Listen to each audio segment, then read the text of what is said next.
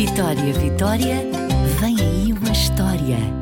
Shhh, o lápis que também queria ser cor de pele.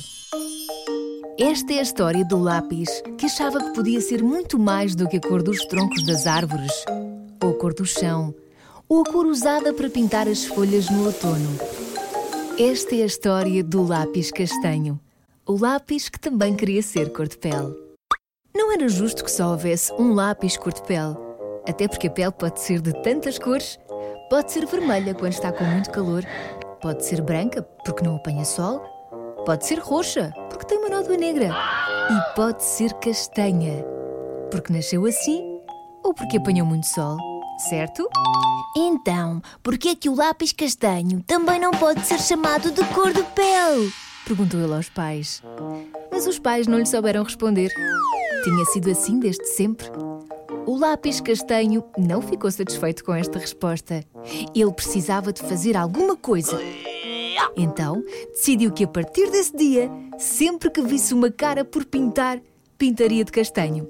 E já que vivia numa escola onde os miúdos estão sempre a fazer desenhos, não ia ser difícil pôr este plano em ação. E assim foi. No dia a seguir, esperou pelo intervalo e assim que os miúdos saíram para o recreio, saltou da caixa dos lápis e lá foi ele pintar. Pintou mais de 10 desenhos: caras, braços, pernas. Todos os bonecos ficaram com a pele castanha. Missão cumprida.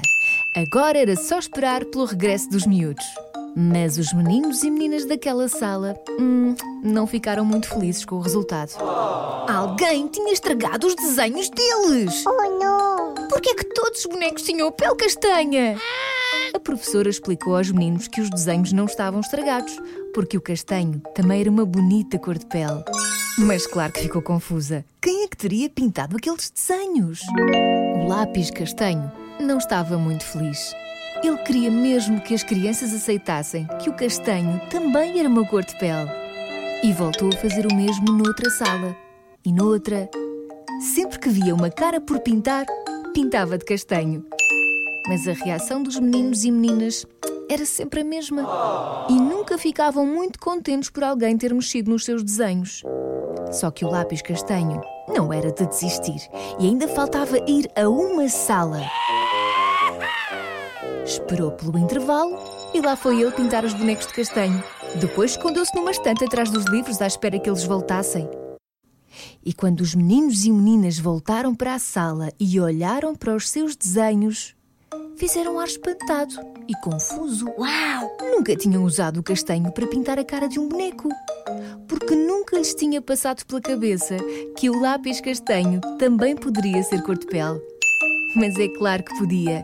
E havia uma menina na sala que sabia disso, porque sempre que olhava para o lápis castanho, não via só um lápis. Via a cor da pele dela e da pele dos pais, dos avós, dos primos. E essa menina estava a olhar para o seu desenho e para os bonecos que agora tinham a pele castanha e estava a sorrir. E isso fez o lápis castanho sorrir também. Afinal, ele não era o único a achar que o castanho também merecia ser chamado de cor de pele. Vitória, Vitória, acabou-se a história.